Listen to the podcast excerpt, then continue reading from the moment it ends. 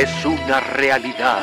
El ser humano ha dejado de ver la televisión para llegar a plataformas más cercanas, sin imaginar que en lo que consumen se esconde una sustancia letal, tan adictiva que los hace perder horas de sueño. Cuidado, porque si consumes una plataforma de streaming, ya eres parte de ellos. Los streameadores. Con la terrible participación de Ricardo Verástegui y Freddy Galleta. E invitados casi importantes. Ya llegan los streameadores.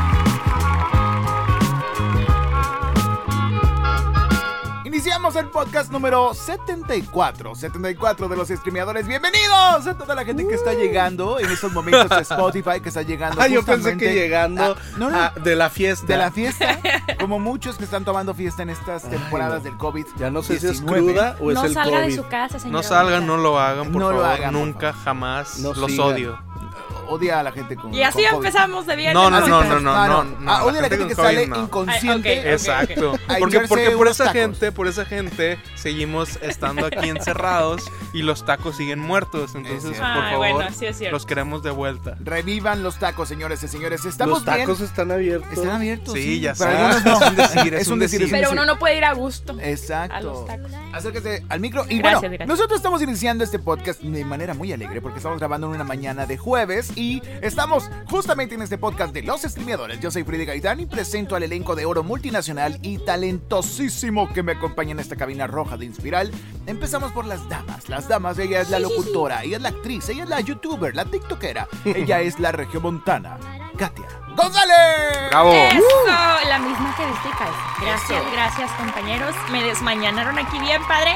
Pero aquí ya tenemos el cafecito. Estamos grabando esto a las 5 de la Ajá. mañana. ¿Cómo, cómo, cómo, cómo ves? Cuatro, No, hombre. cuatro y media. Cuatro y media Si, son, si hubiera sido a las 5 de la mañana, no me ves aquí. O de plano estaría yo en una esquina así como de no me hable nadie. Ah. Pero lo bueno es que estamos aquí, como ya comenté, con el cafecito, listos para Las chismear, galletitas, para Pero. ¿a qué horas- Exacto. ¿A qué horas te levantas normalmente?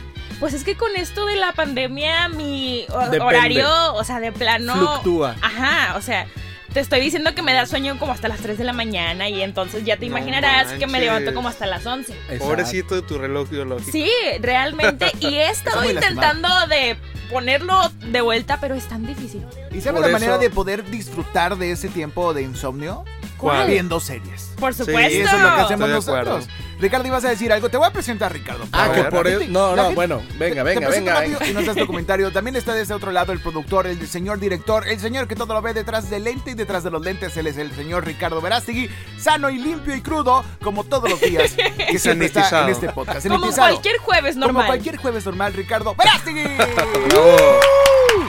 Así es, ya estamos aquí listos, no sé si tan despiertos, pero muy listos para reseñar las mejores series y las no tan mejores este, de Netflix, de Amazon Prime, de HBO Go, de, de qué más, de De Blim, YouTube, de oigan, Disney oigan, Plus. YouTube ha sacado de repente canales de YouTube, sacan Oigan, series. exacto, ¿vieron, YouTube. ¿vieron la serie de Juan Pazurita y de... Ah, el documental de Luisito Ah, de Luisito, No he podido verla, pero me han dicho que medio ha pasado de noche. No sé. Tengo ¿En que serio? meterme a ver. O sea, yo También está Hay que la, verla. De, la de Lele Pons. La hay varias hay que, hay- hay que ver esa serie de Vice, de Dark Ah, Side of the sí, Ring. También ese es A ver si, a ver si luego la reseñamos, porque Por está muy interesante. Estaría muy, muy bien interesante. Ricardo, bienvenido. ¿Algún comentario para toda la gente en esta mañana, tarde o noche que está escuchándonos?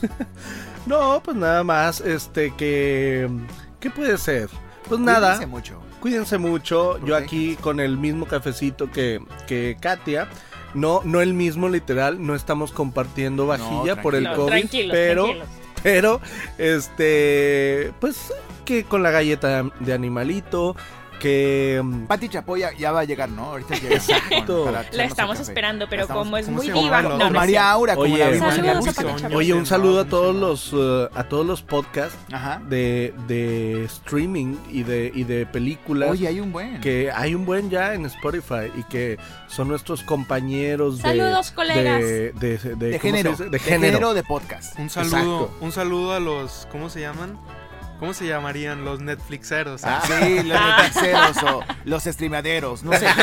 A todos ellos saludos, hay muchos y hay muy buen contenido. Eh, ellos Los comparten streamers, los los streamers. streamers. Ellos comparten con nosotros la, la playlist de en Spotify. Si usted busca en Spotify la playlist de qué ver eh, o qué vamos a ver, eh, vas a encontrar ahí una portadita con unas palomitas y ¿Dónde es- lo hemos visto? y son varios podcasts donde vas a poder encontrar pues el- otras personas que hacen lo mismo que nosotros, que reseñan series o películas, Exacto. así que Pero van a encontrar- nadie, nadie hace ASMR con, con galletas como nosotros. Exactamente, Mm, exactamente.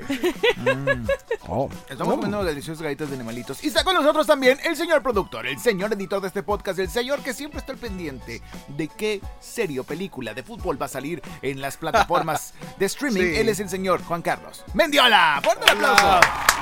Soy muy feliz de estar aquí, como siempre, aquí en mi esquina. En mi esquina, Estamos gracias, separados todos. gracias a, a- al cable este.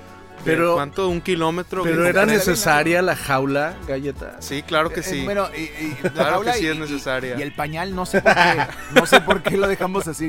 Ponte, ponte esto, Juan Carlos.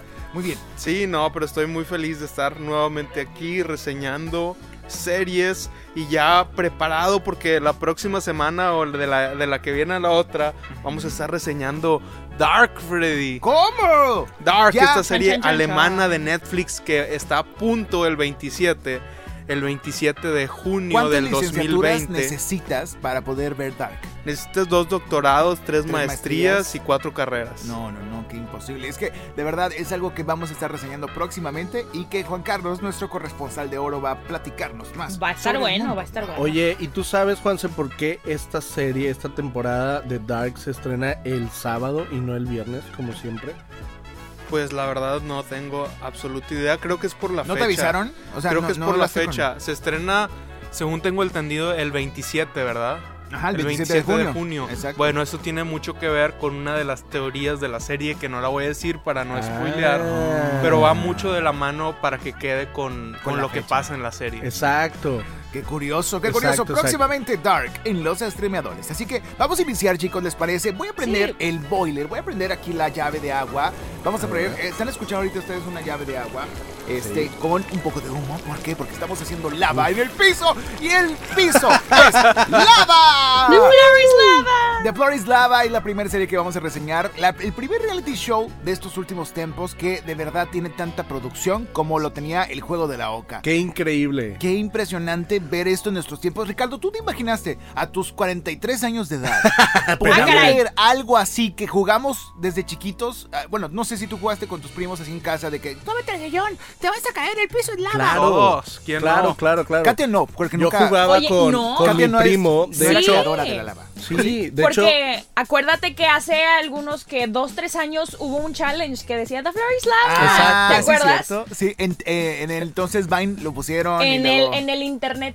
en el internet. Ahí Oye, qué estaba ese moderna. challenge. Yo lo jugaba así de 5 años y 6 años. Yo lo jugaba en español. o sea, el es que, ¿sabes que Yo o sea, nunca fui como tan aventurera. Siempre fui muy tranquila de chiquita. Nunca me rompí de que el brazo ni nada. No, Ah. estás completa. Ajá, exacto. Qué genial. Salida de fábrica.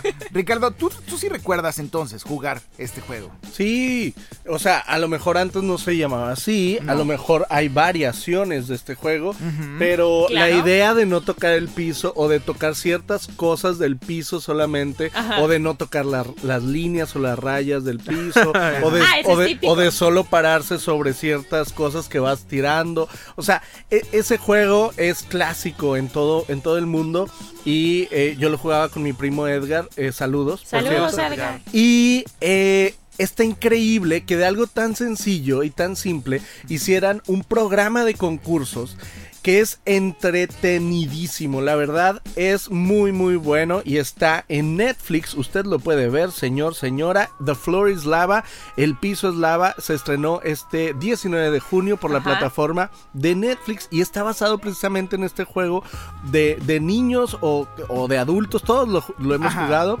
y está increíble porque tú lo viste, Freddy. Está muy sí. divertido. Me encantó. La producción es impresionante. Son tres, Está increíble. son tres equipos de Por tres- episodio. por episodio, Por episodio. de tres personas cada uno que tienen que, eh, obviamente, eh, superar todos los obstáculos de un set increíble este que cambia también capítulo a capítulo por ejemplo el primer capítulo es creo un sótano y después una cocina y después un- una La, recámara la primera fase, la primer, el primer capítulo es así como tal cual lo dices, pero todo es como un templo, eh, templo de Diana Jones, ¿no? Es, es- es un templo oscuro, Exacto. hay momias, hay una momia ovni, Pero- hay un- una pirámide, ajá. Cabe recalcar que no van así de a gratis. Obviamente, Claro, tienen su claro. Premiecito de 10 premio. mil dólares. 10 mil dólares, wow, eso es Imagínate. como, eso es algo como que te podría durar dos meses en Estados Unidos, es impresionante, qué genial. Yo quiero preguntarles algo. ¿Qué cosa? A ver, este, este programa está diseñado, o sea, los participantes son atletas como en American Ninja Warriors. No. No, O- o eso es lo padre. si tú te quieres meter, tú te puedes meter. es gente común y corriente y hacen equipos de tres, por ejemplo, tres maestros eh, de, de una primaria, ¿no? Y entonces de que eh, la maestra de ciencias y el maestro de, de matemáticas y el maestro... O sea, no son circuitos extremadamente No. No, difíciles. que eso es lo, lo O sea- padre, que, que es eh, ahora sí que un juego para todo el mundo. Exacto. Y eso es lo divertido, de ver, de ver quién tiene la habilidad y la destreza. Porque eh, obviamente lo, es, eh, el, el punto del juego es que eh, hay una entrada y hay una salida, pero hay varias rutas o y varios circuitos. obstáculos. Hay varios obstáculos. Entonces hay gente que que es que prefiere la fuerza y otra que prefiere la destreza mental. Entonces, dependiendo de tu tipo de cuerpo, también tú eliges Es qué que, circuito sí. tomar. O O sea, depende inclusivo. de muchas cosas, Así depende es. de muchas cosas, pero está muy entretenido. La verdad, yo tengo una relación amor-odio con este reality show porque siempre me tenían así de como, híjole, se va a caer, se va a caer, se va. ¿Cómo se definiría ese sentimiento? ¿Preocupación? Eh, Ah, Tal vez. Atención, Es como atención. incertidumbre. Serie de Ajá, alta o sea, tensión. Y yo de, híjole, es que no Es puedo tensión. aguantar esto porque de verdad yo siempre estaba de que, híjole, no se va a caer y, y no va a pasar y no sé qué, pero estaba, estaba padre para ver en familia. Está muy divertido. ¿Sabes? También me recordó mucho a esta, a este reality show que se llamaba Resbalón, ¿se acuerdan? Claro, o también Sí, en sí, leyendas sí. de Templo Escondido como Ándale. Algo, algo así se me figuró porque a mí me encantaba, me acuerdo que lo pasaban los sábados en la noche.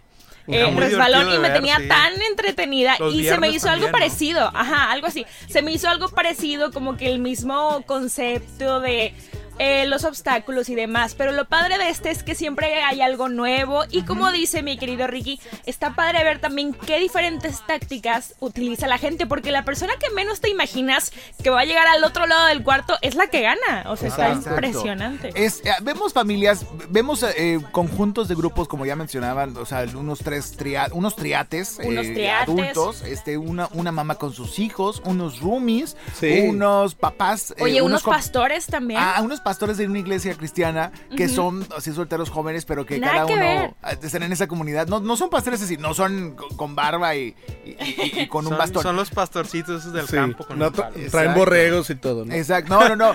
Pero está bien curioso los personajes. Yo lo que me pregunto es, ¿se hace un casting de esto, Ricardo? Yo creo que sí, ¿no? O sea, obviamente Sí. los castean para Sí, que puedan. yo creo que porque sí. también dicen reacciones padres que parecen guionizadas, pero no son, porque se ven genuinas.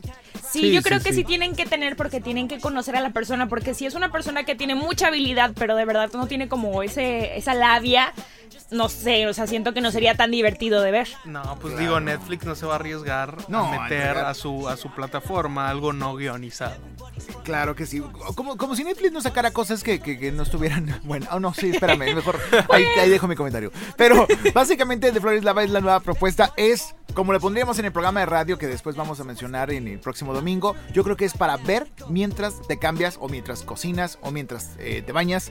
Yo creo que está Justo interesante. eso. Y qué Así padre, es. porque necesitamos de ese tipo de series de, de vez en cuando para pues relajarnos un ratito, porque... Sí. Una cosa es dark. Sí, sí, para sí. pensar. Pero por ejemplo, hay días donde dices, no manches, si quiero descansar totalmente de mi cabeza y de todo y voy a ponerme a ver el piso es lava nada más para idiotizarme un ratito. Oye, y a mí no me tenía descansada, yo estaba con el, Con el Jesús en la boca. Sí, te lo juro, de Se que va a no caer. se va a caer. Lo que sí sabemos es que la decisión más estúpida de este reality es que te subas a la pirámide. Por Ah, favor, claro. ¿por qué se siguen subiendo a la estúpida pirámide? Habiendo tantas opciones. Es lo que me digo yo, gustando, pero- Me sigue gustando más American Ninja Warrior, ¿eh? Ay, Ay, pero también. si ni has visto de Flores Lava. No, ¿o sí? vela, vela, te va a encantar. Te va a encantar, es muy, muy divertida y aparte eh, está hosteada o narrada Ah, por sí, eh, este cierto. Chico. eh, Es un eh, estando pero, es un estandopero americano, tengo, tengo entendido. Este, y lo padre también, lo curioso aquí, Ricardo, es que Rutledge Wood. Ok, Rutledge Rutledge Wood. ¿Y dónde lo hemos visto a él? A él lo hemos visto ¿Dónde lo hemos hosteando, visto? hosteando varios programas de, de NASCAR, pero Ah. también programas de... eh, sí, o sea, eh, eh, él ha hecho un poco de todo. Southern in Hungry, este, ha hecho... a- a- a- a- como que su especialidad es el reality gringo, Oigan, ¿no? Sí. hablando, hablando de NASCAR, sí supieron que ya quitaron la bandera confederada de, de NASCAR. O sea, ¿Por la qué? bandera confederada que era la de el sur de Estados Unidos que, Exacto. que, que promovían la esclavitud, eh, fue símbolo de NASCAR durante mucho, mucho, mucho, mucho tiempo. Y ahorita ya en las últimas semanas ya la acaban de descartar, la acaban de quitar y ya no va a aparecer en NASCAR Qué otra Ya, vez. bueno, todos los muy días bien. aprendemos algo nuevo. Qué bueno. Pues, siempre hay Qué algo bueno, bueno, en la este verdad, programa qué que bueno. aprender. Eso es, eso, es, eso es indudable. Y lo que sí también, chicos, hay un efecto que es genial en esta en este reality show, que es que, que cuando se caen a la lava, que Ah, seguramente sí. es agua caliente tipo de jacuzzi, Sí, está increíble porque es, Se- es se agua iluminada de Ajá. rojo y sí parece lava. y se Pero- hunden y cortan la toma, ¿no, Ricardo? Exacto, cuando se caen, No manches, realmente nunca padre. salen de la lava. O sea, No, O sea, es- parece que sí se mueren. que sí. parece que sí se los tragó la y lo padre Por eso también Katia se asusta tanto. Sí. Y lo padre también es que ellos, o sea, los demás participantes que, que siguen viviendo, por así decirlo, reaccionan como si realmente se Hubiera pasado. muerto, de que no, te vamos a extrañar. Seguiremos por ti, vamos Sí, a ganar sí. por ti. Eso está fantástico. Yo creo que es algo, una, una innovación que ocupábamos. Sí, Yo creo sí, que sí. en, en Japón tienen miles de estos programas loquísimos. Les por favor, encanta, les si encanta buscan en. YouTube, digo, se van a asustar de las cosas. Hay un, hay, bien locas. bien hay unas locas. cosas incluso que incluye cucarachas, un tubo y dos bocas. Está muy, muy extraño. Tienen torneos. Eso me sonó a video de- viral. También. Torneos de piedra, Sí, papel o tijera tienen Sí. en Japón. Entonces, Eh, torneos y- de y papa bien- bien loca, de panza loca. de que De manita de puerco. sí, sí, sí. O sea, De está, manita de puerco. está terrible. O sea, Bueno, Estados Unidos también tiene muchas cosas bizarras, Sí. ¿no? Torneos de cachetadas, Como RuPaul. Ah, torneos esos de... están bien tremendos. Luego los noquean, Como ¿no? En esos, en como cachetadas. Oye, Orgullosamente. Pero sí, este es un programa que perfectamente vería en familia. Este, hora que pasó, hora que pasó el Día del Padre.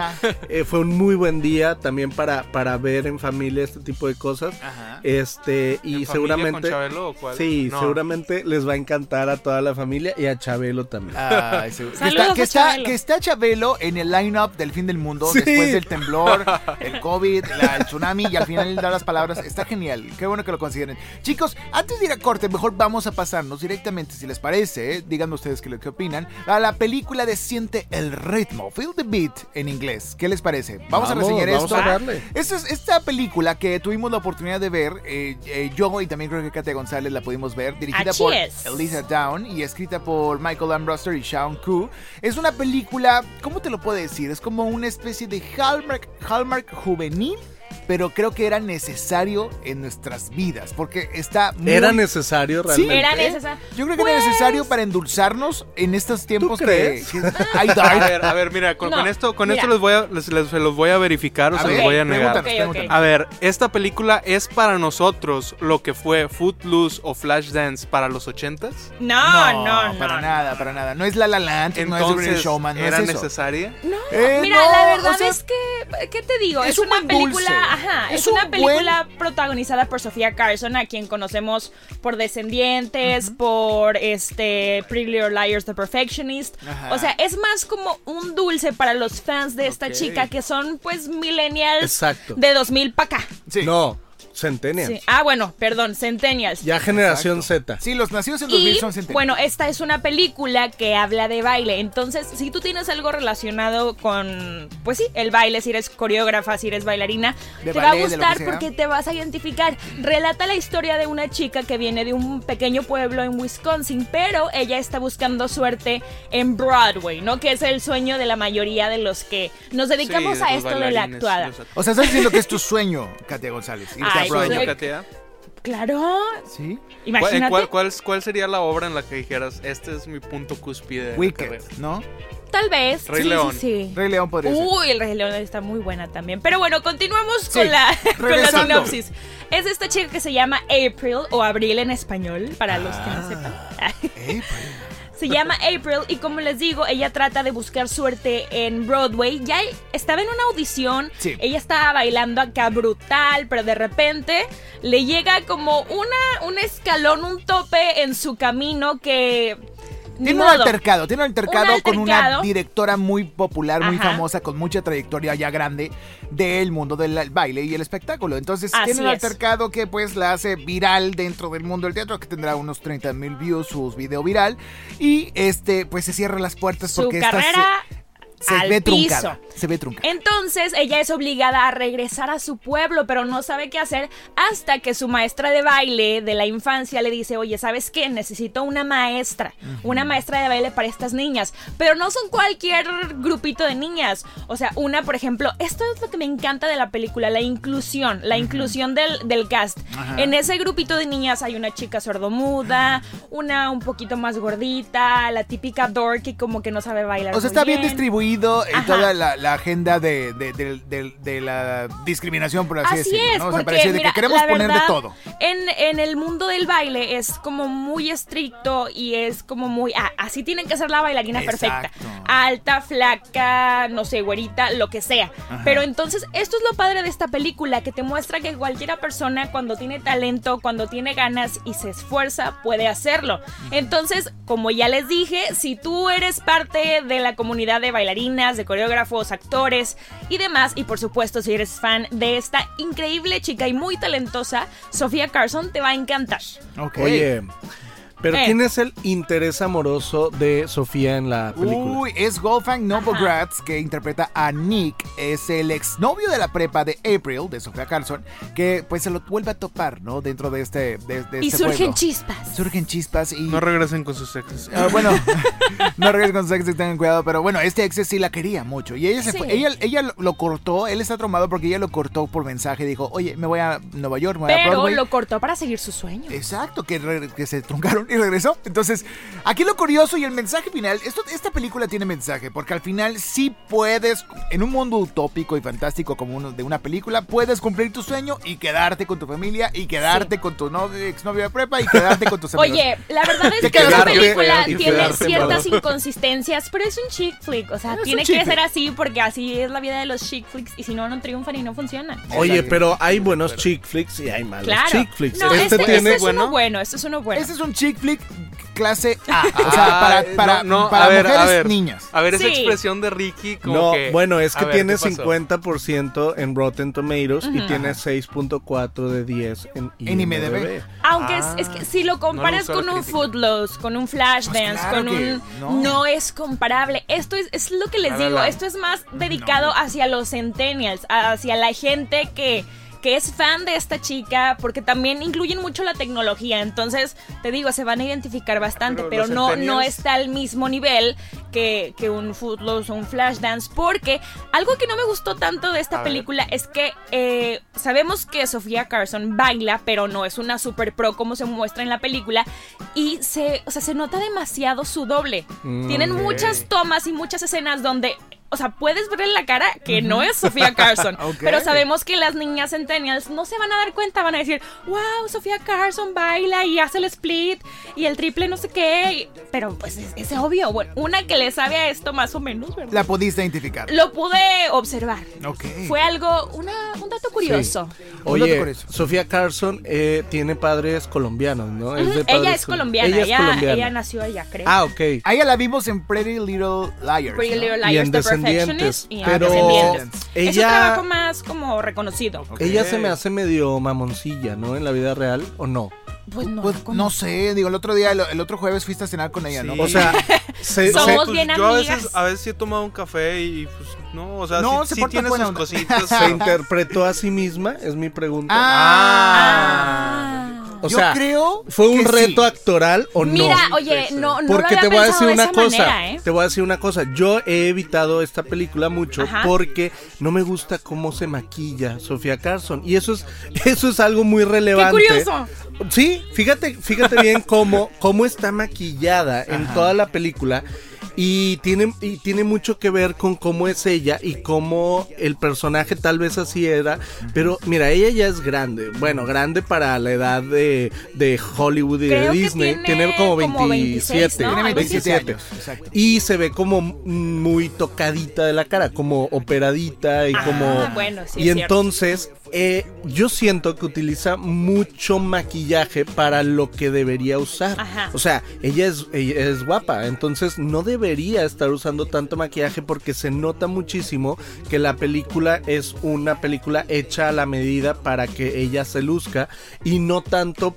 eh, para obedecer un personaje. Y ahorita que lo mencionas, eh, algo que también me llamó mucho la atención es que en la película utiliza peinados que ella siempre trae en la vida eh, normal, común y corriente. Esta colita cebollas, de ¿no? abajo, Ajá. o sea que es como un chongo de abajo y luego un chongo aquí alto, siempre los trae ella. Entonces, este, dije, esta también, o sea, es- no es tanto el personaje, es más Exacto. Y lo pregunto porque eh, Jennifer López, J-Lo, usualmente, que es muy atractiva y que siempre sale Ajá. perfecta, eh, maquilladísima y vestidísima y peinadísima, en sus películas trata de no ser así, precisamente para darle realidad a sus personajes. Claro.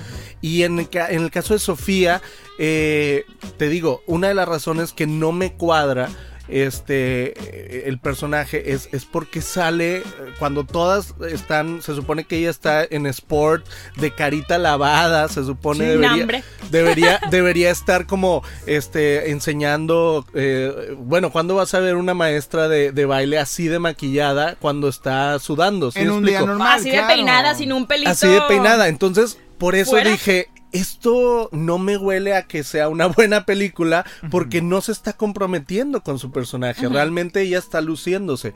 Y por eso, por eso no la, No la vi. Pero así. con solo, yo, con ¿eh? solo ver el trailer me, me, me di Te diste cuenta esa de idea. ese detalle. Sí. Es importante ver los trailers pues, para saber si lo quieres ver o no. No, En mi Si caso, te llama la atención. yo fui al principio obligado porque pues mi esposa la quería ver y dije, bueno, Miley, vamos a verla. La vimos y sí me gustó porque es pasadera, me relajé, la vi, me reí en unas partes, se me hizo, ah, está linda. Sí la vería con mis hijas si tuviera hijas, Sí. entonces la verdad está muy Si tuviera hijas. Si tuviera hijas o cuando tenga hijas se las pondré, pero se me hizo bonita, se me hizo linda. Es una Hallmark juvenil tal cual y eso es lo que le estamos indicando a usted para si a usted le gusta este género, este estilo, la va a disfrutar tons, o sea, le, le va a encantar bastante. Pero si no eres de esas personas, seguramente te vas a aburrir o vas a decir, ¿qué estoy haciendo con mi vida? Sáltala, no ve, ve a ver otra. Ve a ver película. otra. ¿Qué ¿Cómo? calificación le dan? A esta película yo le doy un 3.9.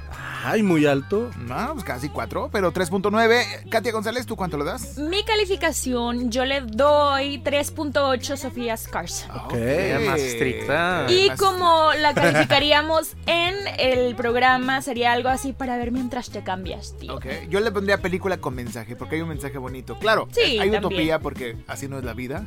no siempre terminas con Es lo que te digo, o canicas. sea, es un chick flick. Hay ciertas cosas que tú dices, esto no pasa, pero es un chick flick. Tiene que pasar para que la historia siga y todos sean felices y así. Ay, como en la vida real. Chicos, Exacto. vamos a un corte, vamos a la sección de Katia González, esto se llama... ¿Dónde lo hemos visto? Y regresamos a los streameadores.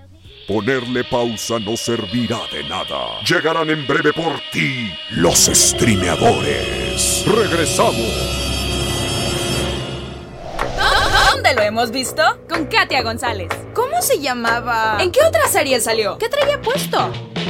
La talentosa Sofía Carson dio su salto a la fama en la trilogía de Disney Channel llamada Descendientes, interpretando a la malvada Evie. De ahí se pasa a la ciudad de Bacon Heights, donde se investiga un misterioso asesinato en el que su personaje Ava está involucrado. Y nos muestra sus dotes como bailarina en la nueva película de Netflix Siente el ritmo, encarnando a la soñadora April. Ahora sí, no tendrás pierde en identificar dónde lo hemos visto. Yo soy Katia González. Sígueme en Instagram como arroba soy Katia GZZ para encontrar más contenido como este.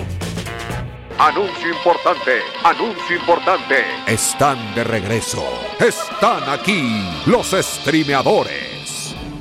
Regresamos a los streameadores número 74. Gracias por estar 74 capítulos con nosotros. Ha sido difícil, ha sido duro, pero no importa porque Aquí nosotros estamos, aquí para ustedes. Para hacerte disfrutar un buen rato, que nos Claro que escuches sí. mientras lavas tus platos, mientras lavas tu coche, mientras manejas, mientras corres, mientras, Mientras comes. te cambias, tío. Mientras te cambias, tío. Y esto es Los Streameadores, el podcast para toda la gente que está buscando qué va a ver en la televisión, en su pantalla, en su smartphone este fin de semana, esta tarde.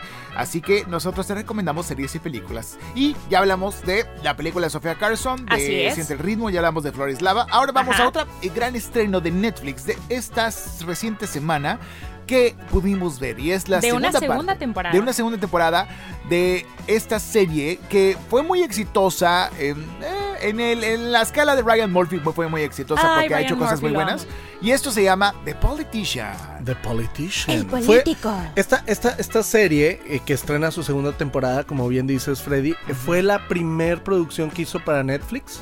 No, Ryan, no. no. estoy seguro, no te tengo el dato, pero lo que sí sé es que eh, ya sabemos que él recicla a sus artistas, él recicla sus talentos, los Exacto. va Eso ya es bien sabido de nuestro querido Ryan. Exacto, al Ben Platt lo- ya lo como que lo había casteado, lo había y ahora es- le dio esta pieza que le dio en sus manos. Que es muy talentoso, es Ben Platt. increíble. Es, es, es cantante, es Ujú. actor, eh, es, es artista de, de Él musicales. salió de Broadway, ¿eh? Exacto, Como es artista curioso. de Broadway. Es. Y, y en la primera temporada lo vemos cantar por ahí. No sé, no he, no he terminado esta segunda, pero no sé si cante en esta segunda Supongo, temporada. quiero suponer que sí.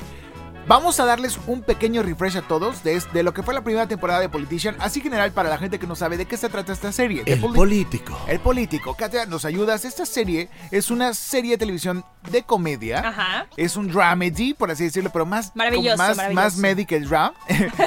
Está muy padre. Es, es una eh, serie ambientada en una escuela secundaria en Santa Bárbara, California, Ajá. donde Peyton Hobart es nuestro protagonista, es el político, por así decirlo. Él sale en la cortinilla del inicio, el intro, y él, él es el personaje de Ben Platt, y es el típico eh, Líder líder estudiantil. estudiantil. Exacto. Exacto. El que quiere se llevarse... volver presidente. ¿no? Exacto, el que dice yo quiero este, comandar el comité de graduación, el comité de la de la de la de estudiantil, el, el no sé, el, El que quiere consejo. estar en todo.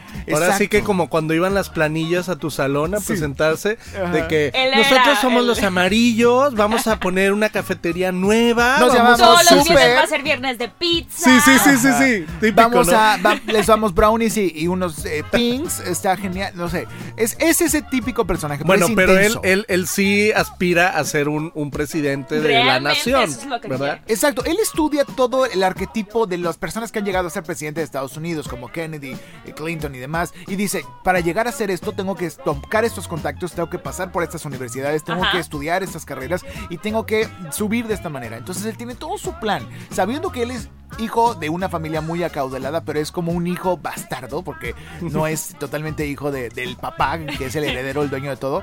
Como Y el de la me- canaca, como que el de- ese sí es el hijo de Exacto. Ese es el hijo de Oye, papá. me encanta Gwyneth Paltrow ¿Qué como es la su mamá? mamá. es, es, es esta mamá californiana súper desinteresada de muchas cosas, pero muy interesada en el medio ambiente, como en lo, en lo vegano, lo eco-friendly, lo natural, lo non-GMO, lo... eh, A sus cincuenta y a tantos. sus cincuenta y tantos años y luego ella tiene un- una pareja de gemelos, ¿no? Que son los hermanos villanos de este... De Pues son, este... son unos villanillos ahí que están eh, eh, molestando a- al personaje de Ben Platt, sí, ajá, que son cómicos.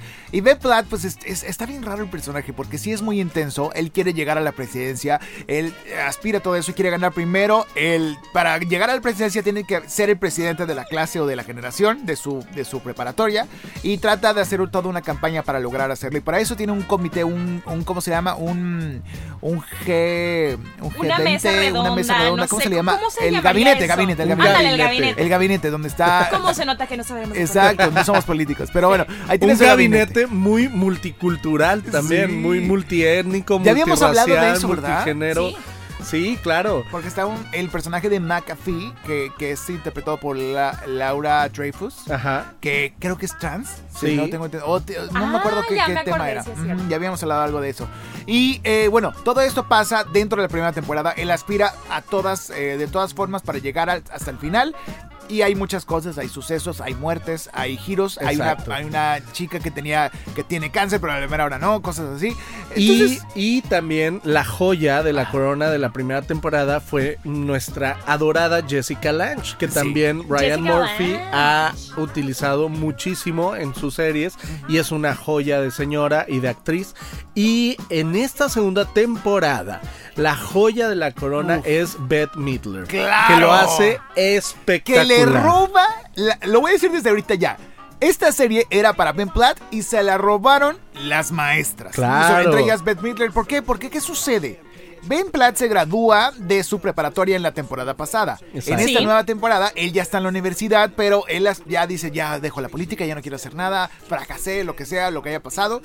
Pero resulta que dice, no, después de cierto tiempo y con cierta edad, yo puedo aspirar a ser alcalde, no me acuerdo si No, a gobernar. va para senador. Senador, perdón. Y pasa entonces de una primera temporada de política estudiantil a la política real y se mete a los trancazos con eh, este personaje que va también para, para senadora. Judith Light, el personaje de, de la de actriz Judith Judith Light, Light. exactamente, y que esta senadora es como perfecta porque ya tiene toda la experiencia del mundo para en, en Nueva York, ha, ha- ha- hecho como 12 veces este eh, la, la campaña, Sí. entonces ya se la sabe todas, todas. Sabe pero, lo que quiere su pueblo. Pero ¿no? tiene un pequeño secreto, y ese secreto es que tiene una relación de tres. Amor de tres. Una triada, un poliamor. Besos de tres. Y entonces este será Eso está genial. Está increíble, Creo que nadie lo porque- había tocado y Ryan Murphy le dio al blanco. Que él nomás produce, tengo entendido, porque ahí también hay otro director. Ajá. Pero, pero wow, que metes poliamor en la serie. Mete un poco de todo, como Sí. siempre mete temas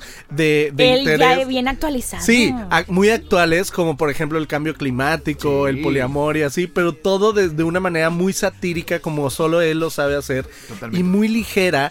Y, y- y lo que me encanta de estas series de, de Ryan Murphy es que a cada momento, en cada escena, o sea, no pierde el tiempo, todo es giro tras giro, tras giro, tras giro, o sea, O sea, siempre... no hay paja. No hay paja, siempre está, Salud. este, están ideando. Salud, Juanse. Coronavirus. ¡Oh, corran! Corran de aquí. Oigan, pero sí, está genial. Y bueno, para ubicarles, esta actriz que se llama Judy Light, a quien hemos visto, no sé si ustedes se acuerdan de, de esta, de esta serie de, de Salma Hayek, que produjo Salma Hayek, que era eh, Ugly Betty. ¿Cuál? con Ana Ah, sí, claro. Bueno, hace mucho, hace como 12 años que salió esta serie en Sony. Ugly Betty, que es la Betty la Fea gringa, la primera Betty Fea gringa, este que salía esta actriz Judy Light como la abuela de, del emporio, ¿no?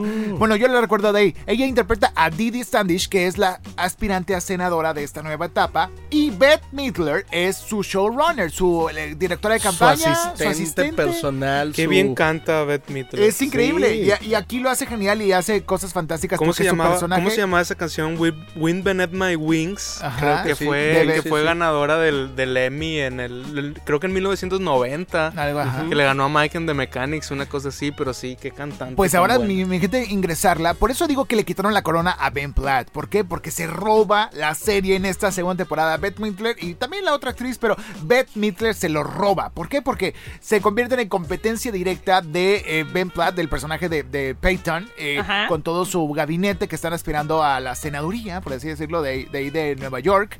Porque ya son las ligas grandes, bueno, casi, casi grandes, ¿no? Las grandes ligas yo creo que va a ir moviéndose poco a poco a la presidencia de esta serie. Pero de verdad me sorprende mucho cómo de un gran hallazgo que es Ben Platt, ahora le quita la corona a Beth Midler. Me sorprende mucho, me gusta, me gusta el resultado, está divertido. ¿A ti te gustó verla? Me encanta. Y aparte es también parte de la magia de The Politician, que el personaje de Peyton no es muy... eh, no, es, Carismático. no es muy carismático y no es el principal. Como que el conflicto de The Politician del personaje es que todo mundo le roba foco. Sí. Y ese es su... Entre su- ellos su mamá. Entre ellos su mamá, que también se, se, se mete a la política. Y, Pero y- en California. Y va, ajá, por la, por la gubernatura de California. Está y bien luego cagado. para vicepresidenta. O sea, el caso es que todo mundo le roba la atención y él es como, ahora sí que como, no sé, como el chico que se queda siempre sin sí sin, sin su, Eh, sin eh, su torta el- de jamón. como Exacto, diría es el último a ser escogido en el fútbol, ¿no? de que tú Exacto, eres el exacto. último. ¿Sabes lo que pasa? Es que Ryan Murphy siempre escoge este tipo de personajes. Este Ajá. tipo de, de- de personajes como principales. Lo- acordémonos de Glee. Claro. De, tenemos una Rachel Berry que era insoportable. Lea Michele. Lea Michelle que era insoportable y que era ansiosa y que era quería el foco y no se lo daban. Es lo mismo, pero aquí Exacto, en la exacto. política. Es lo mismo, pero más barato. No, no es cierto. Eh, lo mismo, pero diferente. Yo creo que más barato, ¿no? Porque ya aumentaron Es los precios. Pero sí, sí, sí. Básicamente, aquí ya vemos algo diferente. Y las grandes ligas, bueno, las semigrandes ligas están súper divertidas. Vemos a los personajes que vimos en la primera temporada regresar. Eh, vemos a Infinity Jackson, que es mi personaje favorito. Que Sí, personaje favorito. Favorito. Sí, sí, porque CCA Infinity Jackson. Exacto. Oye, y inf- regresa Infinity Jackson, que en la primera temporada, según esto, tenía cáncer y no sé Y qué, pero no. era, era mentira. Está- Y en esta segunda temporada es una activista ya de... de, de- Es hippie, es medio hippie. es hippie, dice pero por los es una activista de, de en pro del medio ambiente Sí. y no y no eh, y no genera desechos. Entonces de que eso está increíble porque obliga a todos a no generar desechos, a bañarse con el agua, eh, digo a tomar el agua con la que se bañaron No. y así. Entonces está muy chistoso. es- Está este muy personaje. cagado. Toca temas muy diferentes a los que habíamos visto en la primera temporada y muy actuales, aún así que todo lo que ha pasado, solamente falta que el tema del COVID, que no sabemos si, si, si lo va a lo tocar a tocar. próximamente, pero está muy, muy divertida, les va a gustar, obviamente tienen que ver la primera, sí les recomiendo que vean la primera. Eh, Beth Platt sigue, sigue, sigue figurando, pero aquí el- el- la corona, yo siento que la tiene Beth Midler, Claro. me, me fascinó, está divertida si les gusta este tipo de, de, eh, series de drama y de conflictos que pues no estamos acostumbrados a ver eh, en las series tradicionales, bueno, lo vas a disfrutar bastante. ¿Y si canta Beth Midler o No no? sabemos si canta eh, hasta el Habrá final. que vamos a ver saber. para Habrá que saber. Habrá que verla toda Sí, para, ver- para descubrirlo. Exactamente. Pero me encanta que use estas eh, primeras actrices de, de- gran renombre, eh, Ryan, y seguramente en la temporada 3 vamos a ver a una nueva este, primera actriz por ahí. Entonces, eso es, eso es lo, lo interesante de The Politician. A ver qué sucede. Ya, eh, ya, ya hemos visto lo que hace Ryan Murphy y es garantía total hasta que, pues bueno, llegue una- un desacierto, ¿no? Habíamos hablado recientemente de Hollywood, que también usó varios actores de esta, de esta saga, de esta franquicia. Ajá. Y ahora, pues bueno, disfrutemos de Ben Platt en The Politician. No vamos a calificar porque no hemos acabado de verla, pero queremos darle el toquecito para que usted pueda disfrutar en casa y diga, "Mm, le voy a dar el beneficio de la duda. Voy a verla, voy a, voy a recibirla y voy a consumirla como debe ser, como un delicioso dulce muy caro como un Ferrero Rocher. No, ¿qué será? Un, Ay, qué rico. Un Milka. Ya ni es caro, sí, ya ni es Ya no es caro el Ferrero Ferrero. Rocher. Eh, ¿Me da dos Ferrero Rocher? Sí, no, pues te- dame dos Y el, y el. Milka solo es caro porque es exportado, ¿eh? Es cierto, porque creo que allá, Milka allá o- en... Si vas a su lugar de origen, Sí, te lo venden de que a en 5 Europa. pesos. Ajá, cinco es como el pesos Tin kilo Larín. Es como el Tin El Larín Tin de allá. Oye, este, me encanta. Fíjate que me está encantando más que la primera temporada. Es que tiene un conflicto más, más grande. sí. Sí. En la primera nos decimos de varios personajes que no venían al caso y estuvo padre, pero en esta hay cosas muy, muy padres. Síganla viendo con nosotros, denos sus comentarios a través de las redes sociales. Síganos en arroba los streameadores en Instagram, arroba streameadores en Twitter, arroba eh, los en Facebook y las redes sociales de ustedes, chicos. Katy González, ¿cómo te seguimos a ti? Claro que sí, a mí me pueden seguir en todas las redes sociales, dígase Facebook, Instagram, TikTok, Twitter y hasta YouTube. O sea, yo estoy en todos lados. Menos en la calle, porque También, por COVID. sí, porque COVID. Me pueden seguir como soy Katia GZZ, así en todas las redes sociales me pueden encontrar. Perfecto. Juan Carlos Mediola, ¿cómo te seguimos a ti? A mí me pueden seguir en Twitter como juanc.mendiola y en Instagram como juancmendiola. Perfectísimo. Ricardo. A mí ¿A me ti? pueden seguir como arroba, estaba bostezando, perdón. A mí me pueden seguir como arroba rverastegui en Instagram, Twitter, Spotify, TikTok y todas las redes sociales. Ok, y a mí como arroba Freddy Gaitán en todas las redes sociales o Freddy Galleta, como usted con- prefiera y quiera seguirnos, eh, consulte con nosotros, tenemos muy buenos contenidos, buenos materiales que usted va a disfrutar en casa en esta temporada de COVID-19. Así que vámonos a un corte, vamos a estos datos curiosos de Juan Carlos Mendiola y regresamos a los streamadores para reseñar una serie inglesa.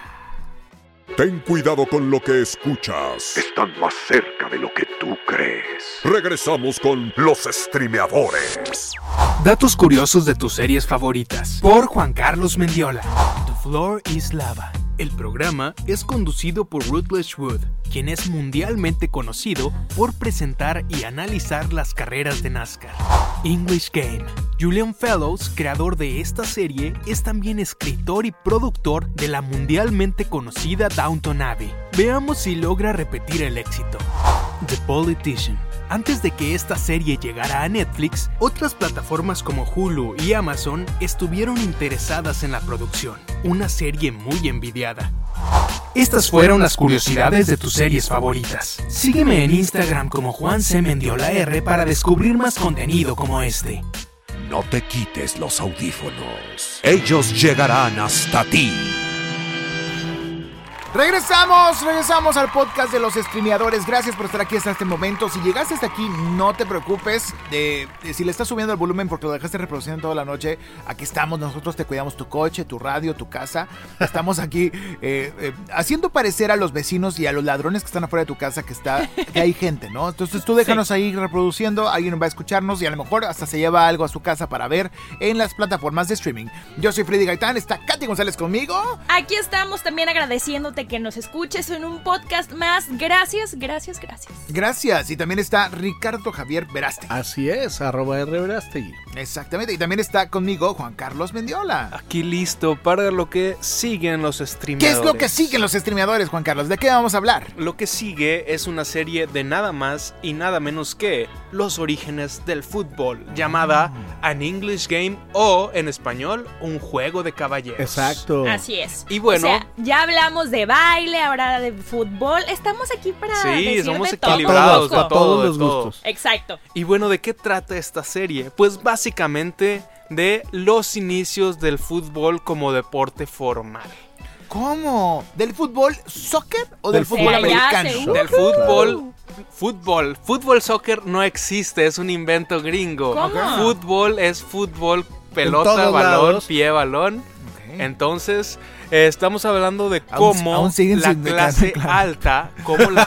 Katia no entiende Porque también está el fútbol americano. ¿no? pero estamos O hablando sea, americano, eso o No, es no, muy no, raro. el soccer es un invento de los gringos, ¡No, no, me se llama soccer. nada! O sea, Se el llama fútbol, es fútbol y eso es lo el que fútbol es. fútbol, el Ajá. fútbol americano es fútbol americano. Ah, soccer no existe. Ya te entiendo. Muy bien. No, le hagan no les hagan caso a los que dicen que se llama soccer, eso no existe. Y precisamente este, este juego nace en, en Inglaterra. ¿no? Exacto, Por y porque se no llama The existe, English porque Game. no existe, porque nació en Inglaterra y en Inglaterra le pusieron fútbol, Exacto. así se llama, así de simple. Y así debe ser. Y bueno, una- es una- básicamente- Es una, miniserie, ¿no? Sí, es una miniserie, son poquitos capítulos y básicamente nos habla de cómo se formalizó el deporte del fútbol, cómo se le establecieron reglas y cómo finalmente es un deporte del cual la clase baja, la clase trabajadora y la clase obrera se apodera de él, lo abraza como una forma de identidad y finalmente eventualmente se lo quita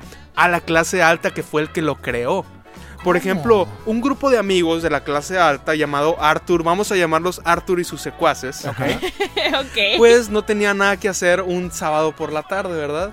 Y dijeron, oigan, ¿qué tal si juntamos a todos los ricos de las diferentes ciudades importantes de Inglaterra y organizamos un torneito de este nuevo juego al que le vamos a llamar fútbol? Vaya, vaya. Y dijeron, va, va, está bien, lo vamos a crear, vamos a establecer las reglas. Y de repente dijeron, ok, ahora vamos a invitar para que estén, para que se sientan incluidos a- también a la clase trabajadora, ¿no? Sí. Entonces a todos los terratenientes, los dueños de fábrica, los dueños de molinos, les dijeron, oigan, armen un equipito ahí con sus trabajadores y compiten contra nosotros, ¿no? Obviamente, lo- la clase alta, al tener más preparación, al tener más recursos donde entrenar, pues siempre ganaban los torneos, ¿verdad? Pero un día, uno de los, de los dueños de molino dijo, a ver, yo quiero que mi equipo gane este torneo, mi equipo que sea el primer equipo trabajador que gane el torneo. ¿Y qué pasa? Que contrata a dos jugadores de otros molinos que eran muy buenos para reforzar a su equipo. Entonces esto podría ser considerado el primer traspaso en la historia Exacto. del fútbol. Exacto. Interesante. Ok. Y pues el trama de esta serie empieza cuando a uno de esos futbolistas llega otro señor de otro molino y le dice, oye, yo te ofrezco más dinero. Vente para acá para jugar con Venga, nosotros. chepa acá. ¿Qué, qué esto no habíamos hablado hace una semana con el presidente? ¿O, o estoy en, me quedé atrapado en el tiempo, no? Sí, sí, Pero bueno, sea- estos son los orígenes del fútbol. Del Entonces- fútbol moderno. Para que vean que los mercenarios no existen desde no existen hasta esta época, sino que desde el origen del fútbol ya estaban. Y bueno, pues esta, este mercenario se llama Fergus Ok. y esta serie trata sobre su vida y sobre estos dilemas que tiene de que, oye, este sí soy fiel a quienes me dan de comer, pero también mi familia necesita dinero, entonces pues necesito ganar más y también nos enfrenta a estos dilemas de el pueblo y cómo el pueblo se apodera de, del fútbol como como si fueran algo muy importante en sus vidas. Es que es, es como el inicio de este fenómeno cultural que se vive mucho eh, tanto en Inglaterra como en América Latina, que oye, si tu equipo gana o pierde un equipo de fútbol, es capaz de influenciar todo tu ánimo en la semana. Exacto. Es decir, eh, la gente lo hizo tan propio y lo hizo tan suyo y esta serie explora todo esto, o sea, explora cómo hay cierta, eh, cierta unión entre el pueblo por, por la identidad que les hace sentir un solo equipo y todo esto de las revoluciones y las revueltas de la mano del fútbol. Entonces sí tiene estas cosas interesantes la serie, aunque sí les puedo decir que es una, sí está medio palomera de repente, medio, medio dramática, eh, melosa eh, en cuanto a, en cuanto a que se trate de que el fútbol es todo, digo. ¿Hay drama? Sí, sí, como que le, le exageran ahí. ¿Sí? Pero siento que como quiera cumple. O sea, para cualquier fanático del fútbol, para cualquier persona que le guste este deporte, también va a disfrutar la serie. Bueno, es que cabe recordar que el creador de esta serie es Julian Fellows, guionista de Gosford Park y creador de Downton Abbey. Oh. Y él eh, pues se distingue por eh, eh, hablar sobre la distinción, la división, la lucha de clases eh, en Inglaterra. Entonces, eh, pues digamos que hay drama, por supuesto, Sí. pero es un drama ligero. ¿no? Es un drama ligero, sí. Son como. eh, básicamente, ¿cómo te haces llamar? Por ejemplo, hay un, hay un al principio de la serie que dicen, oye, ¿cómo te haces llamar caballero si tus reglas las pasas hacia tu favor para que te ayuden en el juego? Entonces, ¿cómo te vas a llamar caballero si estás manipulando las reglas para ganar el juego?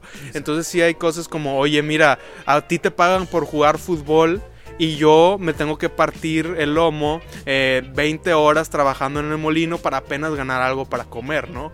Entonces es esta como, como dilema entre, oye, este, ganas dinero por jugar fútbol, yo gano dinero por trabajar todo el día, entonces es como, ¿qué es más importante, no? Y el dinero sobre todo de, de oye, yo necesito dinero para jugar en... Para darle de comer a mi familia, pero al mismo tiempo no quiero traicionar a mis amigos y a mi gente para irme a otro lado, ¿no? Entonces son todas estas cosas que explora la serie. Ahora, para todos aquellos eh, que dicen, no, pues a mí no me interesa el fútbol, no voy a ver la serie, eh, la serie va más allá. Por supuesto, The English Game no es una historia de fútbol solamente, es una historia de ficción que narra hechos reales futbolísticos, como lo fue este, la, la- el inicio del fútbol moderno, eh, pero plantea cómo ha evolucionado la sociedad británica a partir de entonces. Y por supuesto, como dice Juanse, esta lucha de clases que acabó por convertir al deporte rey en un divertimento popular, por así decirlo. Sí, claro, o sea, aquí nos narra básicamente el surgimiento de este sentimiento de,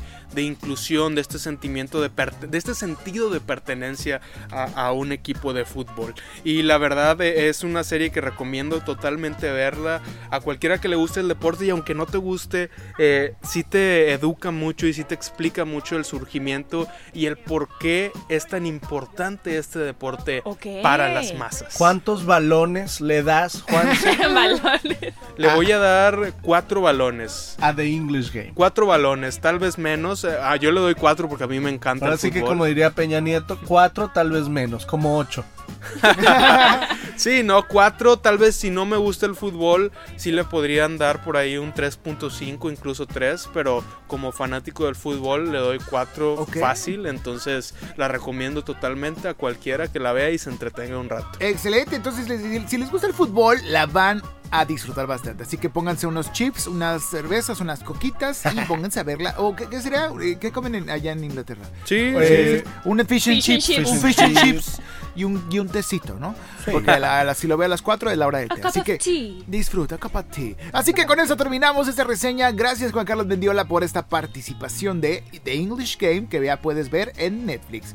Y nosotros ya nos despedimos. Recuerden todos los domingos a través de la señal de MBS en FM Globo 88.1.